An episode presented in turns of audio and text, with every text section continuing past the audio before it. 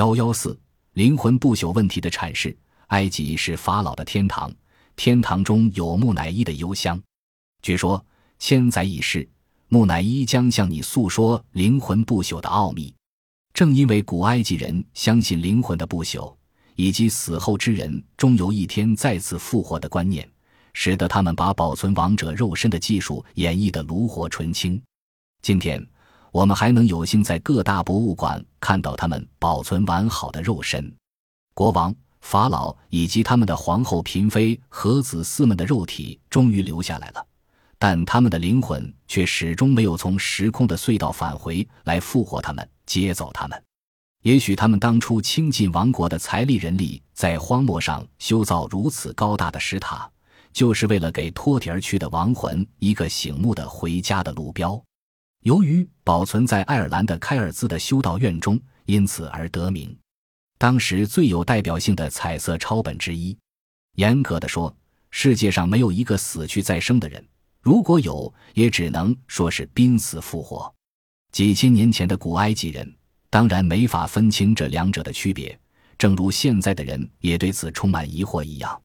也许因为濒死体验中出现的各种神奇的镜像和感觉，使他们坚信人死后的真实归途也是这般，而且。因为有过濒死体验的人，不但能够看到早已故去的先王、法老和亲人，并深受其意，还常常在醒来后获得了某些不可思议的能力，也促使了他们更加信仰灵魂不朽和死亡会给人带来无尽的力量。所以在埃及的法老祭祀群体中，曾秘密地盛行过未生者提前举行的死亡仪式，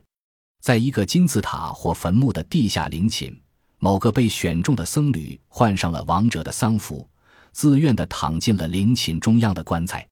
四周是一群衣袍庄严、神情肃穆的僧侣。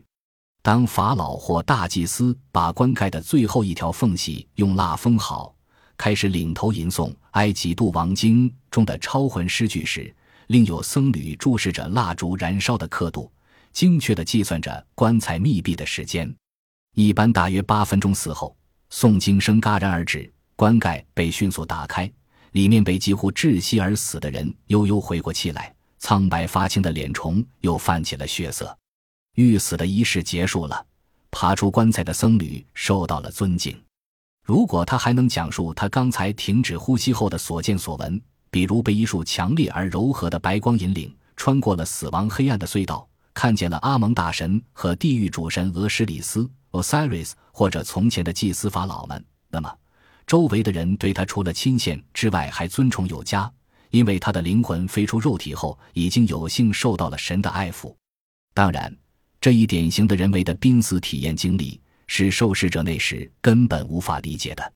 但他从此内心充溢了喜悦和宁静，对今后的死亡变得由衷的神往。他对自己的灵魂最终能够升天和不朽。使人们更加坚信不疑，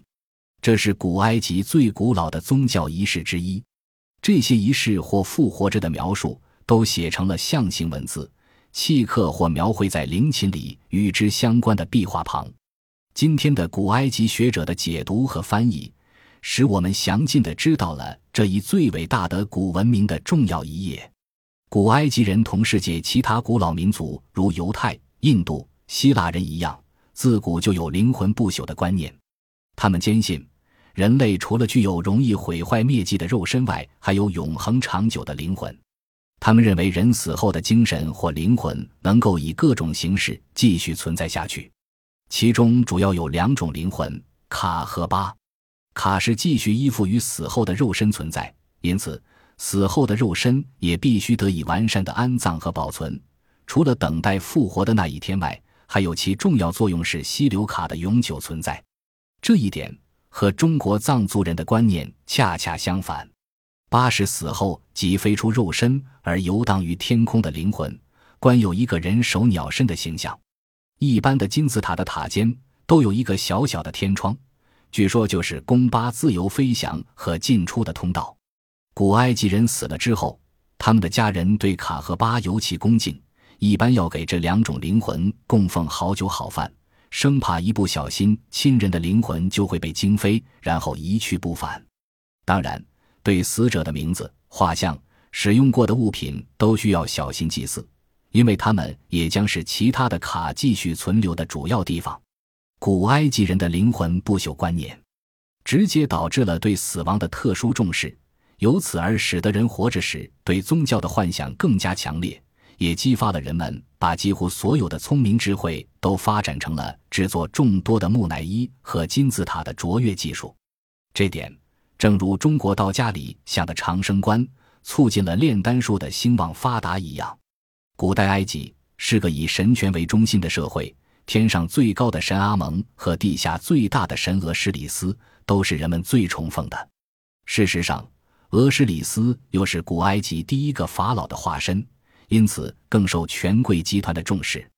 为了与他亲近，并直接沐浴他播撒的神光，使得濒死体验不仅仅成为一种宗教仪式的追求，甚至世俗的王权也需要通过在濒死体验中得到他冥冥之中的承认和巩固。他们认为，这既是智慧和神力的启迪，也是将来得以永生和灵魂不朽的证明。圣经抄本代替了地中海国家的纸莎草卷抄本。珍藏于西奈的卡特琳娜教堂。